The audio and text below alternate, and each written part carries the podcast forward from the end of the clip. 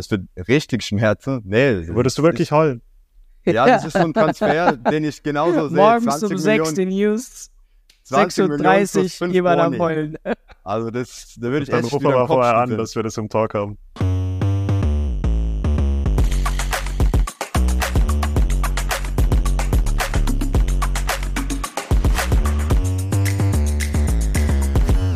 Seid herzlich gegrüßt, liebe Sportsfreunde, hier zurück zu einer weiteren Folge zu Headlines. Schön, dass ihr wieder eingeschaltet habt. Zu meiner Seite wieder Ivan und Sebastian mit heutigen Themen. Allen voran der Coach des Rekordmeisters Thomas Tuchel.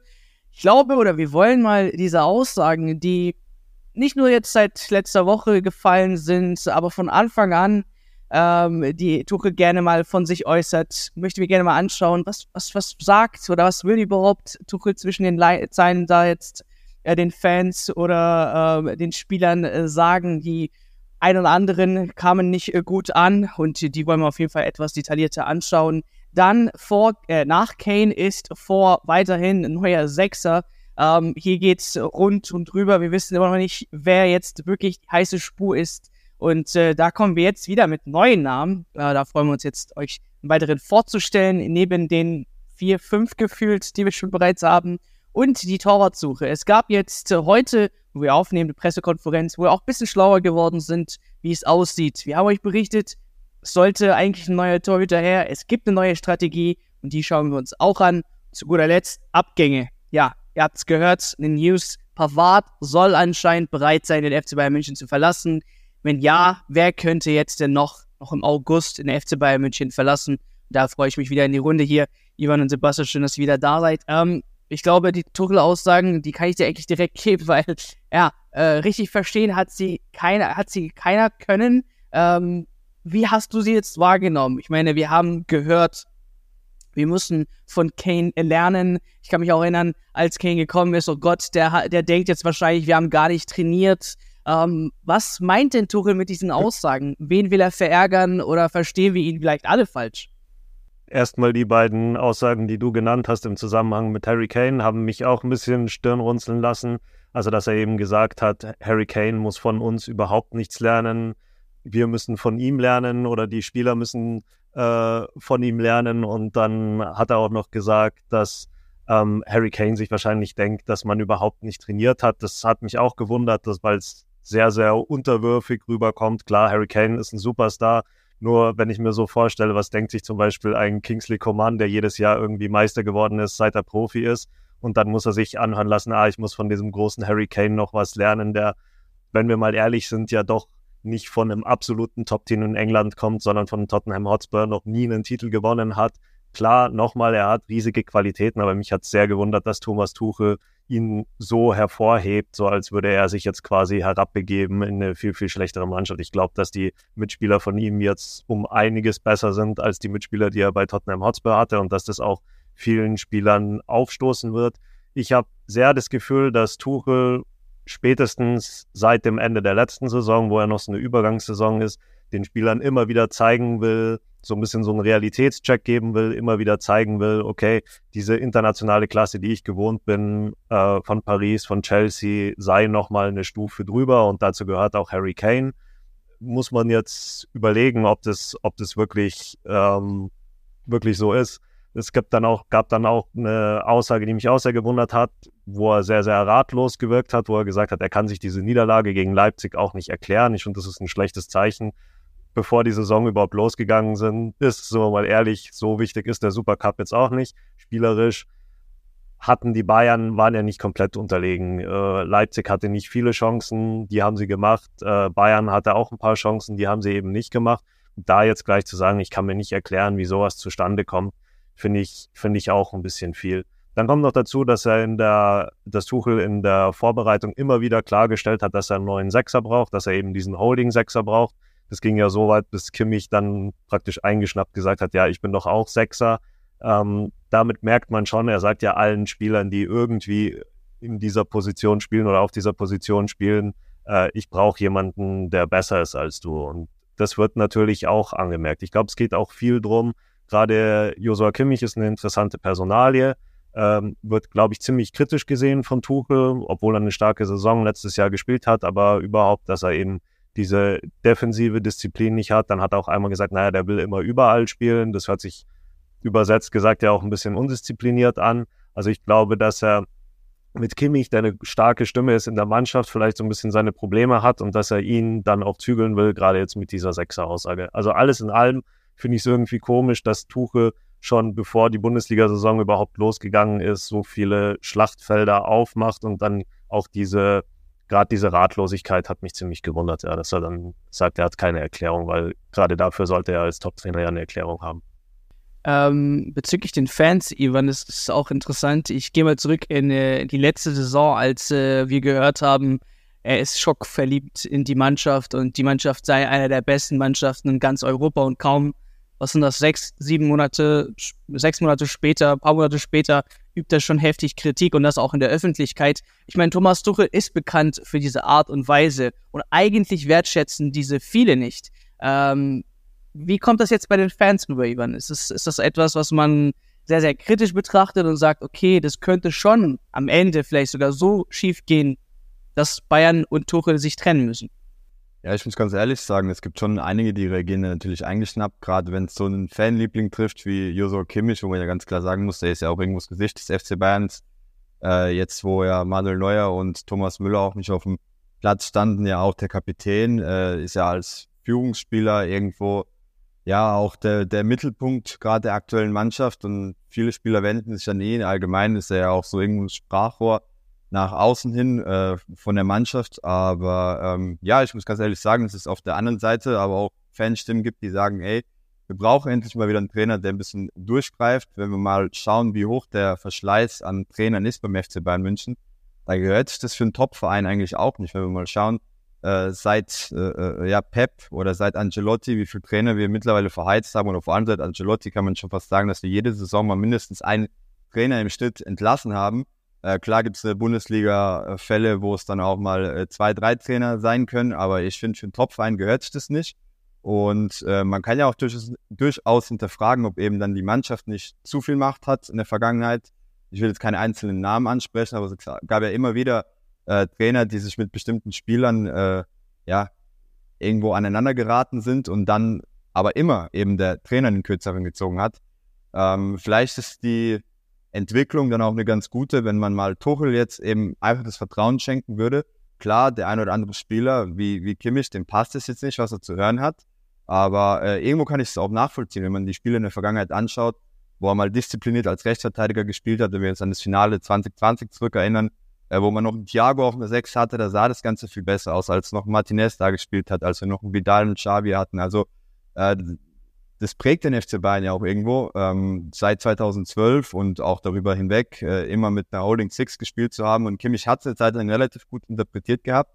Man muss aber auch ganz klar sagen, und da unterstütze ich auch Tuchel, äh, derzeit verspürt das Mittelfeld einfach zu sehr einen Drang nach vorne und äh, ja, die Probleme gegen Leipzig waren meiner Meinung nach irgendwo auch selbst gemacht. Und deswegen kann ich die Kritik auch verstehen, wenn er eben sagt, das sieht so aus, als ob wir nicht trainiert hätten, weil Tuchel hat ja anscheinend eine Vision. Und die Vision, fand ich, hat man in den Testspielen während der Vorbereitung immer wieder relativ klar erkennen können. Gerade gegen Monaco hat es dann super mit Leimer und Goretzka äh, gepasst, finde ich.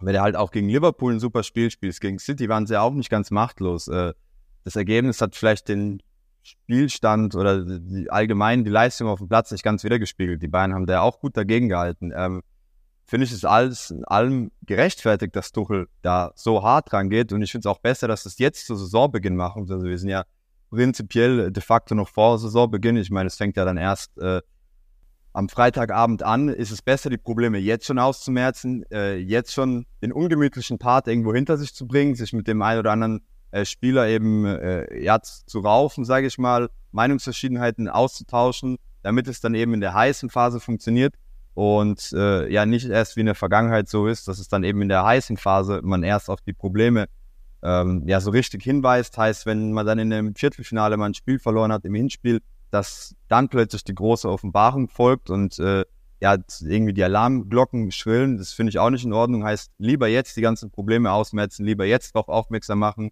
äh, medial, ja klar, ist das Ganze ungemütlich. Die Medien schaukeln es auch immer hoch.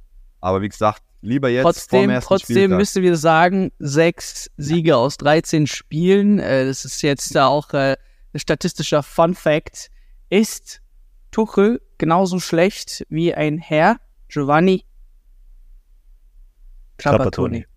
94, Ja. 95. Also Ja, das mir ein geht's nur drum, er kann nicht, er, ich weiß aber, er kann ja nicht mit den Finger auf andere zeigen und selber jetzt nicht unbedingt liefern. Klar, verstehe ich auch, kurzes Zeitfenster. Ähm, ich äh, nehme auch gerne Pep Guardiola als Beispiel, der auch immens viel bei Manchester City gefordert hat und auch dann wirklich alle Spieler bekommen hat, die er gerne haben möchte.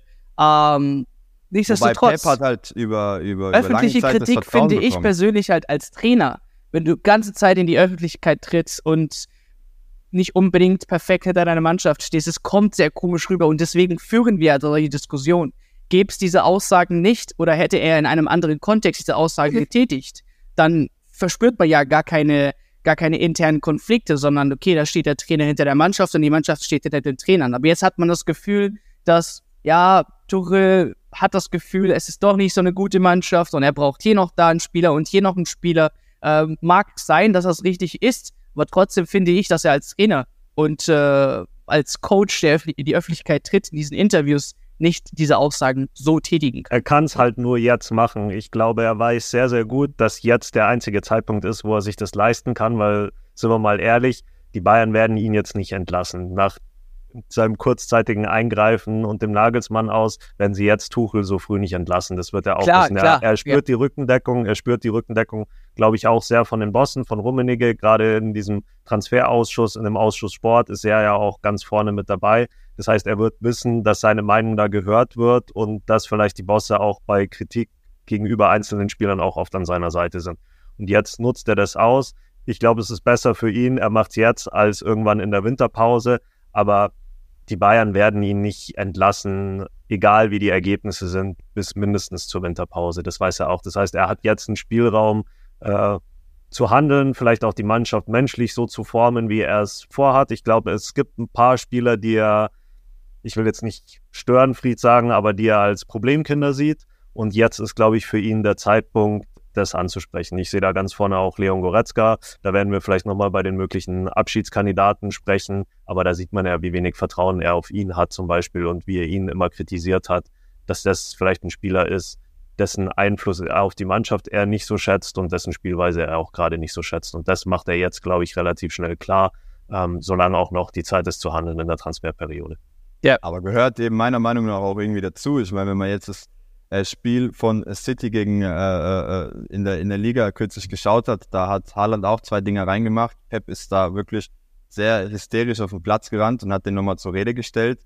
Ich finde, das macht eben Weltklasse-Trainer aus, dass sie nie zufrieden sind, äh, hungrig nach immer mehr. Und klar, Kimmich hat Spiele, wo er Weltklasse spielt. Kimmich ist auch ein Weltklasse-Spieler. Die Qualitäten äh, kann niemand abstreiten, genauso auch Goretzka. Aber es gibt eben Phasen, wo sie immer mal wieder äh, kleine Hänger haben, wo die Performance mal nicht so gut ist. Und dann gibt's eben so Blackouts, nenne ich jetzt einfach mal, wie gegen Leipzig. Und äh, da bringt's nicht, das Ganze schön zu reden und zu hoffen, dass äh, das im nächsten Spiel eben nicht wieder so auftritt. Also von Goretzka habe ich im letzten Jahr wenig Weltklasse-Leistungen gesehen, muss ich sagen. Ja, klar. In der Erinnerst dich noch, Saison- als wir live im Stadion waren, da haben wir uns beide gefragt, Ivan, was Nee, Goretzka da klar, bitte aber macht. ich sag mal, unterm Strich ist es trotzdem ein Weltklasse-Spieler, wenn man auf die Karriere zurückblickt. Aber letzte Saison hat einfach jeder zu wenig geliefert, um äh, auch mal der Realität ins Auge zu blicken. Seit Flick performt die ganze Mannschaft einfach unter dem, was man eigentlich erwartet. Unter Ja. Nagelsmann gab es immer mal wieder so euphorische Momente. Äh, wir haben die Spiele gegen PSG gesehen, da hat man auch wieder gedacht, es geht bergauf. Ich meine, das ist ja auch irgendwo das Problem beim FC Bayern. Aber, aber, Wenn's aber das passt, aber läuft- das passt, weil wir schweifen jetzt wieder vom Thema ab. Ich weiß, ähm, dass gewisse Phasen jetzt durch, ja, durchgehen müssen oder Tuchel durchgehen muss, ähm, bis, bis wir verstehen, um was es geht. Vielleicht abschließend nur eine Sache. Du hast jetzt Pep Guardiola als Beispiel genommen. Trotzdem hat sich Pep Guardiola mit einigen Superstars das Ganze verspielt. Ich erinnere mich an Slatan Ibrovic, ich erinnere mich an Samuel Eto. Also auch er konnte oder viele Spieler konnten nicht unter ihm spielen, weil seine Charakter einfach too much war. Ähm, und diese Aussage von Eto ist einfach nur perfekt. Er möchte gerne so elf Babys unter sich haben und er ist der Vater und er möchte alles kontrollieren, so das à la Pep Guardiola. Und ich weiß nicht, ob dann Leute Bock haben, dass Tuchel jetzt so ein Charakter dann eben auch beim FC Bayern München dies eventuell fordert, dass man wirklich komplette Hingebung zu seiner Taktik und seiner Art und Spielweise, dass man individuell einfach nichts mehr persönlich äh, machen kann. Aber das, wir, wir spekulieren jetzt einfach sehr viel und äh, würde sagen, wie, wie ähm, Sebastian es gesagt hat, ich finde auch, sein Konto ist jetzt bis Winter voll und äh, mal schauen, äh, wie das dann weitergeht. Aber bei aller Liebe, wenn es bis zum Winter nicht erfolgreicher wird, dann gibt es auch für mich keine Pro-Argumente für Tuchel. Aber wir haben jetzt Goretzka, Kimmich genannt. Wir kommen halt zum Sechser, weil das auch so ein wichtiger ja, Faktor für Tuchel ist. Er hat es jetzt gefühlt hundert Male in der Pressekonferenz, in Interviews äh, und so weiter erzählt. Er braucht einen defensiven Abräumer. Wir haben nicht unbedingt ja, einen richtigen finden können. Es gab erstmal Declan Rice, der auch dann zum FC Arsenal für 100 plus gewechselt ist. Ähm, ja, und dann äh, gab es immer wieder mal Namen, zum Beispiel Sangaré. Jetzt soll es noch mehrere geben oder noch ein Name gefallen sein, Sebastian. Ähm, was ist jetzt der aktuelle Stand denn bei dem Sechser? Sangaré hast du angesprochen, über den haben wir letztes Mal schon geredet. Da habe ich versucht, ihn so ein bisschen vorzustellen. Ich muss sagen, er gefällt mir immer noch am besten von allen Kandidaten. Das ist für mich so ein Yaya Touré 2.0, sehr groß, macht aber auch was fürs Spiel, aber vor allem physisch sehr stark, so ein Anführertyp. Jetzt werden noch neue Namen genannt. Ähm, der Kicker hat ins Spiel gebracht äh, Wilfried Ndidi von Leicester City ähm, und dann jetzt noch so einen Überraschungskandidaten von Benfica, Florentino Luis, das ist ein 23-jähriger, auch Sechser, ähm, der aber auch noch nicht so viel Erfahrung hat. Also wenn man sich ich, ich empfehle es jedem mal, schaut euch mal ein Highlight-Video von Sangaré an und schaut euch dann ein Highlight-Video von Florentino Lewis an. Florentino Lewis, jetzt mal böse gesagt, wird halt oft angeschossen, spielt ein paar Pässe, aber diese Körperlichkeit, die Sangaré da reinbringt, ähm, ist nochmal was ganz, ganz anderes. Das ist auch was, was dem Bayern-Team fehlt wenn ich äh, Florentino Luis so spielen sehe, ist es was, wo ich mir denke, naja, das kann Konrad Leimer mindestens genauso gut und der hat viel, viel mehr Erfahrung als, als dieser Florentino.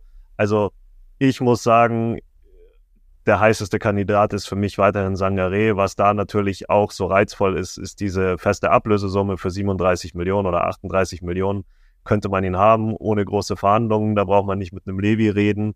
Und das wäre für mich einer, der die Bayern wirklich weiterbringen kann und der was in die Truppe reinbringt, die eben gefehlt hat. Genauso wie damals bei Javi Martinez. Da gab es einfach keinen, der diese Körperlichkeit reingebracht hat. Und das wäre für mich so ein Spieler, wenn ich mir einen wünschen dürfte von den genannten Kandidaten, dann wäre es weiterhin Sangaré. Also ich hoffe weiter. Jetzt gab es aber auch so Aussagen, Ivan, wie, hey, genau so eine Position, äh, wie jetzt Sebastian gesagt hat, als damals Rabi Matthias diese gefüllt hat. Diese Leute existieren halt nicht so oft auf dem Markt und deswegen sind sie auch so teuer. Denkst du, man sollte auch bereit sein, eben jetzt diese 37, 50 oder was auch immer für einen Betrag eben für diese Rolle füllen, ähm, die der, äh, die Thomas Doppel haben möchte?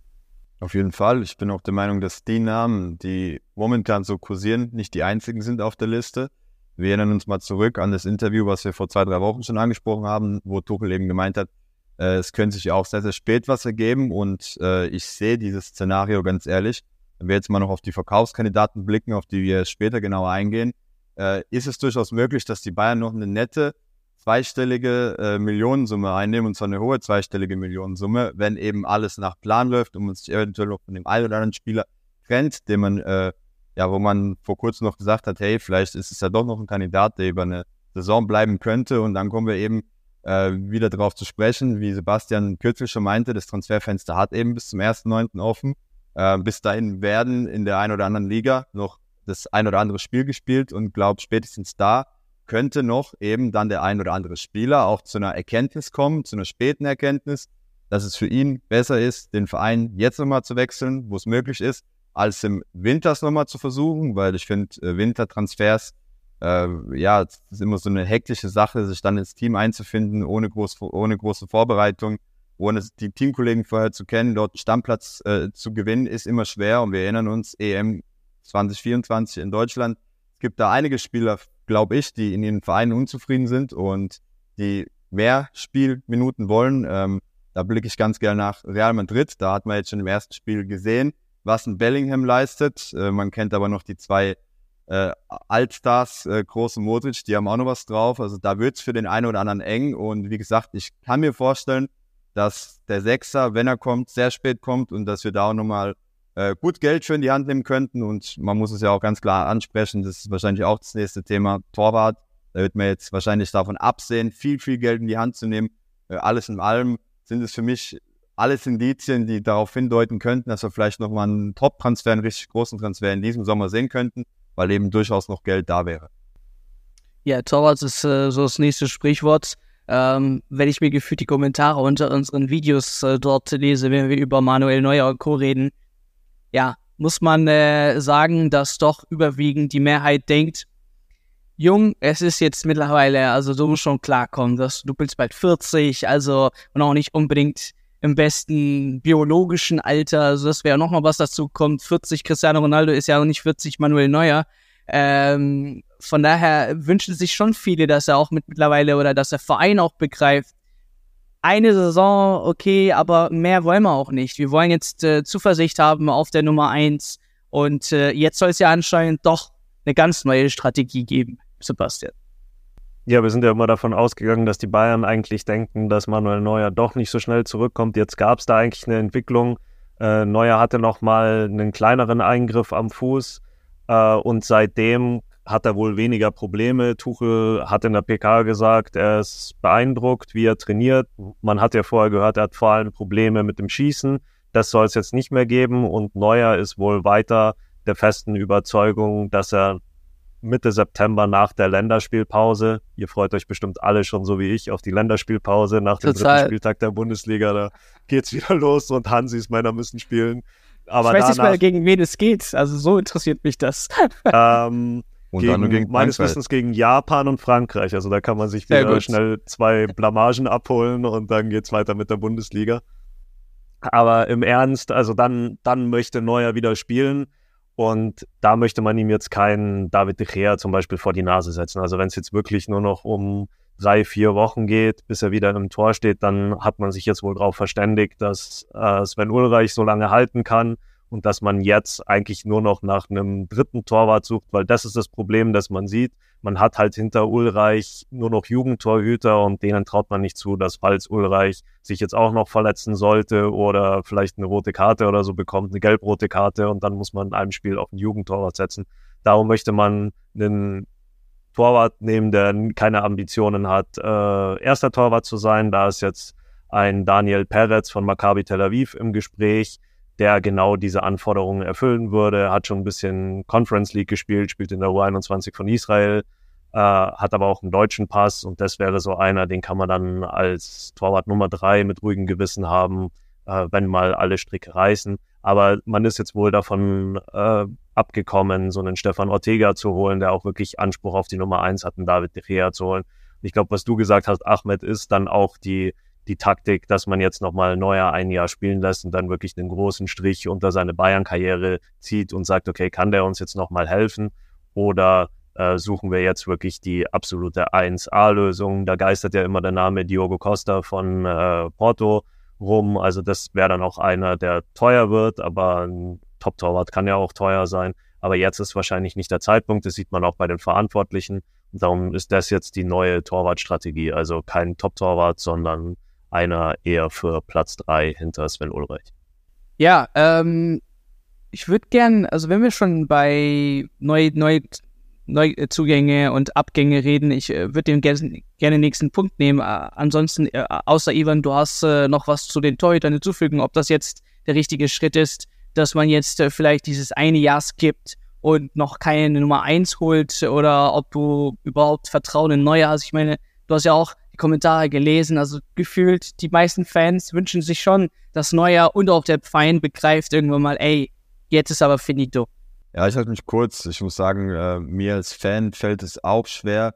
Äh, unterm Stress muss ich trotzdem sagen, dass es hoffentlich irgendwo der richtige Schritt ist, äh, dass man auch nach wie vor mit verdienten Spielern so umgeht und ihn eben nicht abschreibt, was wo es ja andere Mannschaften gibt, die da knallhart sind mit ihren Legenden oder mit Spielern, die dann eben äh, ja, nach einer, Verse äh, nach einer Verletzung eiskalt ersetzt werden und danach eben gar kein Thema mehr sind. Ich glaube, das spricht auch nochmal für den FC Bayern München, für das Familiäre. man hat Manuel Neuer einfach extrem viel, zu verdanken. Und deswegen finde ich schon richtig, dass man jetzt auf ihn setzt, ihm da auch eben äh, Rückendeckung gibt.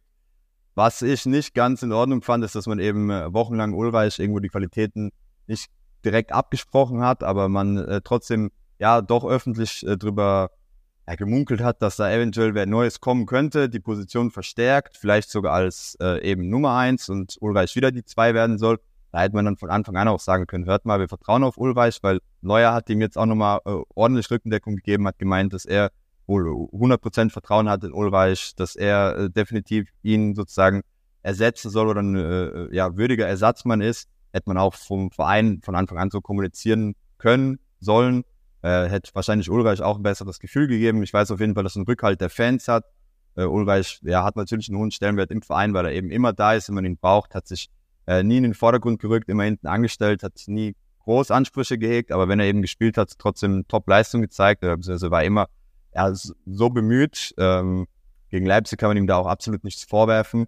Äh, deshalb, alles in allem, ähm, finde ich es eben, ja, wieder eine nette Geste auf jeden Fall von, von den Bayern äh, in Richtung Spieler, in Richtung Manuel Neuer. Ich bin der festen Überzeugung, dass Manuel aber auch so ehrlich mit dem Verein wäre, dass wenn er eben merken wird, das wird nichts, dass er sagt, hey Jungs, ihr könnt da schon noch wen anders suchen, aber das sind im Endeffekt wohl nur gute Zeichen, die darauf hindeuten, dass wir auf ein Manuel Neuer Comeback, auf ein baldiges Comeback äh, warten oder es erwarten können und ich hoffe eben dann auch in der Form, äh, ja, in der wir ihn, in der wir ihn auch kennen. Bis die beste Geschichte war ja nur ganz kurz zum Torwart, dass es hieß, die beiden werden auch interessiert an Hugo Loris. Das finde ich ganz lustig, weil er ja bei Tottenham Hotspur jetzt nicht mehr gebraucht wird. Und dann habe ich mir gedacht, naja, das ist jetzt noch genau die Sache, die Bayern nochmal in dieser Transferperiode will, nochmal über einen, äh, über einen Spieler mit Daniel Levy äh, verhandeln, nachdem es so zäh war mit äh, Harry Kane. Also da wäre ich mir sehr, sehr sicher, dass man erstmal keinen Spieler mehr von Tottenham holt. Der hat schon die ja. Nummer blockiert wahrscheinlich. der, ja. der geht dann nicht mehr an die Nummer ran. Ähm, jetzt wollte ich noch was in den Raum werfen, aber okay, äh, ist wieder vergessen.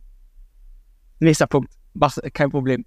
Ähm, wir haben über, über keine Neuzugänge jetzt bezüglich auf der Torwartposition geredet, beziehungsweise keine große Nummer eins. Wir haben über Sechser geredet. Ähm, es ist jetzt nur noch gefühlt zwei, zweieinhalb Wochen, äh, wo der Transferfenster in der Bundesliga geöffnet ist. Ja, Abgänge sah schon ordentlich aus. Man hat äh, bis über bisschen über 100 Millionen eingenommen. Mit, äh, mit Harry Kane und Kim hat man jetzt 150 aber auch wieder ausgegeben. Also ist man quasi noch bisschen im Minus. Ähm, wir reden ständig über gewisse Personalien, die eventuell den Verein verlassen könnten. Jetzt haben wir noch die zwei Wochen oder zweieinhalb Wochen. Äh, Sebastian, was denkst du, wie realistisch ist es denn, dass jetzt noch ein oder zwei Spieler gehen, oder sagst du, es fühlt sich mittlerweile so an, als ob man wirklich so mit dem Kader in die neue Saison gehen möchte? Sehr realistisch. Ich bin mir sogar relativ sicher, dass mehr als zwei Spieler gehen werden, weil lass sie uns mal zusammenzählen. Pavard das ist für mich jetzt alles Geplänkel, dass die Bayern noch so tun, als könnten sie, würden sie ihn vielleicht noch behalten, als käme da eine Verlängerung ins Spiel. Er will unbedingt weg. Äh, er hat einen ganz guten Marktwert. Der wird meiner Meinung nach sicherlich verkauft werden. Er war ja wohl schon einig mit Manchester United. Die haben jetzt nur ein Problem, den Harry Maguire irgendwie weiterzubekommen. Das heißt, äh, da muss er vielleicht wen anders suchen, aber Inter soll auch schon interessiert sein. Also für den wird man am Ende dann auch 35 Millionen kriegen. Was auch noch ganz heiß ist, ist Arsenal. Die haben sich ja eigentlich hinten verstärkt mit äh, Timber, äh, der von Ajax gekommen ist und der hat sich jetzt vielleicht das Kreuzband gerissen. Das heißt, die stehen wieder bei Null und brauchen einen Mann und da könnte Pavard dann auch hingehen und dass die Geld haben, haben sie ja bei Declan Rice gezeigt. Also Pavard wird gehen, da bin ich ziemlich sicher. Äh, dann haben wir noch Gravenberg, an dem jetzt Jürgen Klopp immer mehr wieder Interesse haben soll, äh, auch wenn Tuchel ihn jetzt lobt. Äh, ihr wisst ja, wie das ist, wenn Guardiola seine Spieler lobt, dann will er auch den Preis nur hochtreiben. Also ich denke, Gravenberg wird auch gehen, weil wo soll er spielen, gerade wenn jetzt dann noch ein Sechser kommt. Auch wenn Tuchel jetzt sagt, ich sehe ihn mehr in der Offensive, aber dribbelt er wirklich besser als Musiala, äh, als Gnabry, als Sané, sehe ich irgendwie nicht. Also für den kriegt man auch noch gutes Geld. Und dann habe ich ja schon über ihn geredet. Also ich sehe einfach nicht, in, wo Goretzka Platz hat ähm, im System von Tuchel. Ich glaube auch, dass Tuchel kein großer Goretzka-Fan ist. Und da geht es für mich nur noch darum, findet man wirklich einen Abnehmer? Da soll ja auch Manchester United heiß gewesen sein, aber wie gesagt, da wird es langsam im Geldbeutel dünn. Und dann gibt es wahrscheinlich nicht mehr viele, für die Goretzka in Frage kommt. Borussia Und- Dortmund. Ja, weiß ich nicht, ob sie sich das leisten können und wollen und äh, ob er dann da auch wirklich hin will. Also ich glaube, er muss schon einen Transfer machen, wo er sagen kann, gut, jetzt gehe ich wenigstens nicht als Verlierer. Und dann, was für mich, glaube ich, auch noch heiß wird, was viele Fans vielleicht nicht hören wollen, aber Mattis Tell äh, könnte meiner Meinung nach noch gut verliehen werden, weil Kane hat jetzt eigentlich schon die Stammplatzgarantie gekriegt, natürlich von Thomas Tuchel. Also wenn der fit ist, dann wird er auch spielen. Dahinter gibt's Choupo-Moting, der hat gerade seinen Vertrag verlängert und ist doch nochmal erfahrener als Tell. Der ist ja ein sympathischer Junge und bekennt sich auch immer wieder zu den Bayern und spielt ja auch ganz gut. Aber jetzt gerade im Spiel gegen Leipzig hat man halt gesehen, da hat er wirklich zwei hundertprozentige gehabt und hat die versemmelt. Und da ist er halt schon noch ein bisschen grün hinter den Ohren, ein bisschen zu jung, vielleicht auch für die Bayern. Ich glaube nicht, dass er verkauft wird, aber dass gerade Tuchel schon noch dafür ist, ihn zu verleihen, weil er wird sehr, sehr wenig Spielzeit bekommen, wenn Kane und Choupo-Moting fit bleiben. Dann gibt's auch noch Thomas Müller für vorne drinnen. Also ja, der hat seine Chance gehabt und man muss so ehrlich sein, er hat sie halt auch nicht genutzt, weil von einem Stürmer erwartet man Tore und er ähm, hat die Tore nicht gemacht. Darum glaube ich, dass man da nochmal vielleicht sogar einen Verein in der Bundesliga findet, an den man ihn verleihen wird. Aber das sind für mich nochmal so die heißen Verkaufskandidaten. Ich glaube, ich hoffe, ich habe keinen äh, vergessen, aber jetzt bei diesen drei bis vier kann schon noch was passieren und dann ist der Kader immer noch nicht zu dünn. Pavard, Goretzka, Gravenberg, Tell, du hast eine riesen Auswahl, Ivan. Äh, was für, wie ist deine Einschätzung, was jetzt im Sommer, jetzt die nächsten paar Wochen passieren? Ja, also in Saudi-Arabien hat das Transferfenster auf jeden Fall noch etwas länger offen, weshalb ich hoffe, dass wir auch irgendwie Bunasar noch irgendwo versenkt bekommen. Ich will jetzt nicht böse Ah klingen, aber das habe ich schon Der, abgeschrieben. der existiert ja auch noch, ey. ich habe gehofft, dass der im Doppelpack mit Sadio Mané in die Wüste geht. Nee, Spaß beiseite, aber ist auch ein Spieler, der eben auf der Payroll sitzt, wo aber ja absolut gar keine Rolle Sitzt das ist das spielt. Stichwort. sitzt. Genau, und ansonsten kann ich es eigentlich größtenteils so unterschreiben, wie es Sebastian gesagt hat. Bei Pavard hoffe ich doch, dass wir aus einem Kane-Transferpoker eben was gelernt haben. Äh, wenn uns Levi was gelehrt hat, dann, dass man eben auch Spieler mit einem Bestvertrag mit einem Jahr noch für sehr, sehr, sehr gutes Geld verkaufen kann. Ich hoffe, wir haben die Lehren gezogen und machen das äh, gleiche Spielchen jetzt bei Pavard. Für Pavard sind realistisch gesehen 35 bis 40 Millionen Euro drin.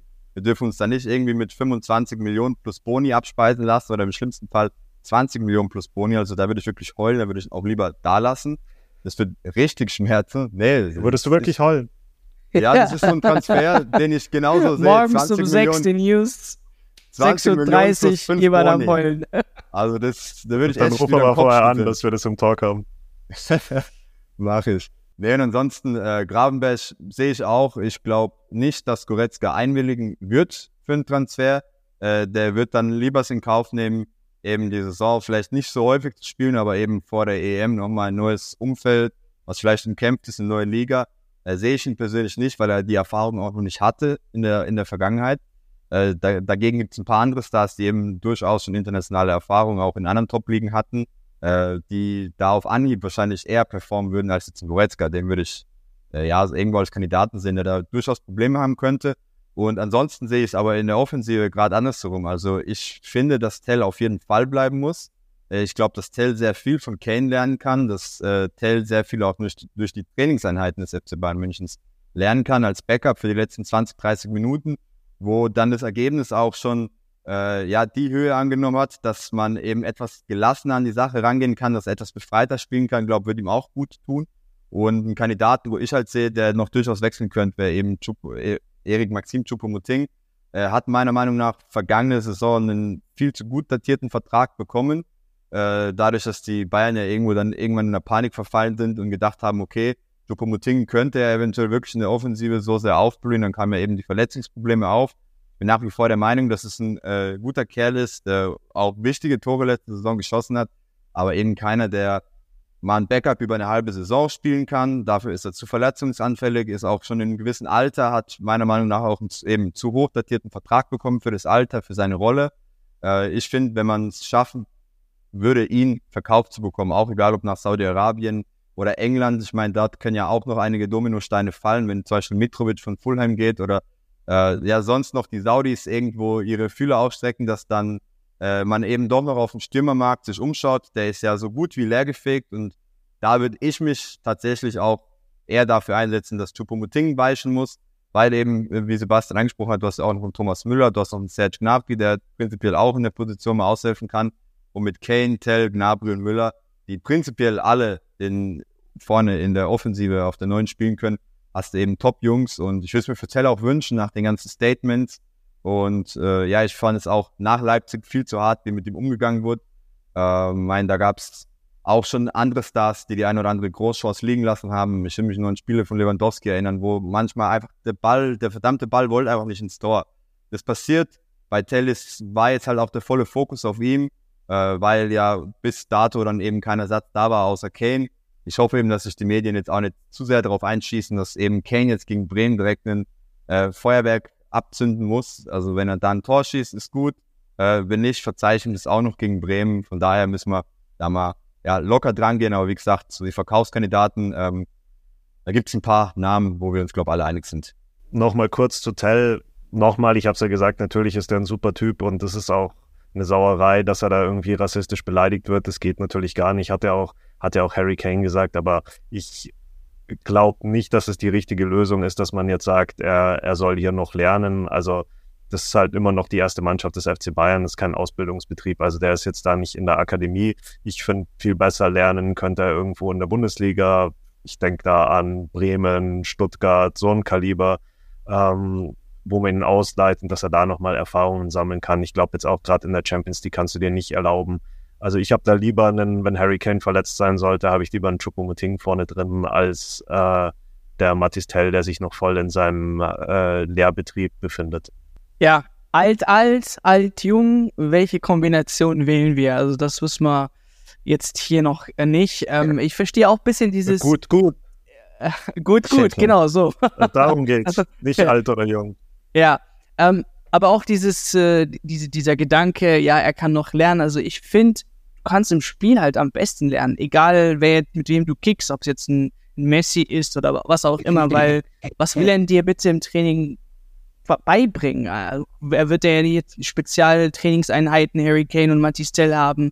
Er kann klar zugucken, wie Kane gewisse Sachen macht, aber du musst dann halt, das ist dieses One-Shot, One-Opportunity, was Eminem, Eminem von rappt. So, du hast, du hast diese eine Chance und wenn du gegen Erbe Leipzig da diese zwei Dinger machst, dann feiert dich die halbe Welt, dein Marktpreis steigt gleich das Doppelte. Also so läuft einfach das Leben. Deswegen haben wir auch nach den Weltmeisterschaften ja immer diese, äh, diese typischen Spieler, die James Rodriguez zum Beispiel mit, mit Kolumbien, als er seine riesen äh, Weltmeisterschaft hat von Real äh, abgekauft wurde zu einem immensen Preis, aber nicht unbedingt der James war, den sich vielleicht alle erhofft haben. Also das läuft dann halt so. Und wenn Matistel da leider diese Chance nicht nutzt, muss man aber auch sagen, okay, dann wird's Zeit. Ich finde, Xavi Simmons hat einen sehr, sehr guten Weg gewählt. Weg von Paris Saint-Germain zu einer Mannschaft, wo er mehr spielt. Und jetzt ist er wieder da bei RB Leipzig. Und ich kann mir so, durchaus vorstellen, dass sein nächster Stop wieder eine Top-Mannschaft sein wird. Also da gibt's schon Wege, die ein Matistel ähm, ja, treten kann. Aber ihr seht, die Diskussion ist sehr, sehr breit. Ähm, interessant wäre natürlich auch eure Meinung in den Kommentaren zu wissen. Ja, wir sind ja sogar bis Eminem gekommen. Bis Eminem, genau. Also wir haben ja alles durch. ähm, genau, ihr könnt äh, gerne eure Meinung über, über Mattis Zell, aber auch natürlich über die Abgänge. Wie sieht's aus mit einem neuen Sechser? Habt ihr da einen Favoriten? Und äh, Thomas Tuchel. Ich glaube, das ist die, ja, das interessanteste Thema, glaube ich, für mich persönlich auch. Wie sieht's mit Thomas Tuchel aus? Freut man sich mit ihm an? Oder wird das einfach nur ein Projekt, was im Winter scheitern wird? gerne mal in die Kommentare. Und ich sage vielen, vielen Dank fürs Einschalten. Vielen Dank für Ivan und Sebastian für eure Zeit. Wir sehen uns natürlich nächste Woche dann wieder zu einer weiteren Folge. Bis dahin, macht's gut.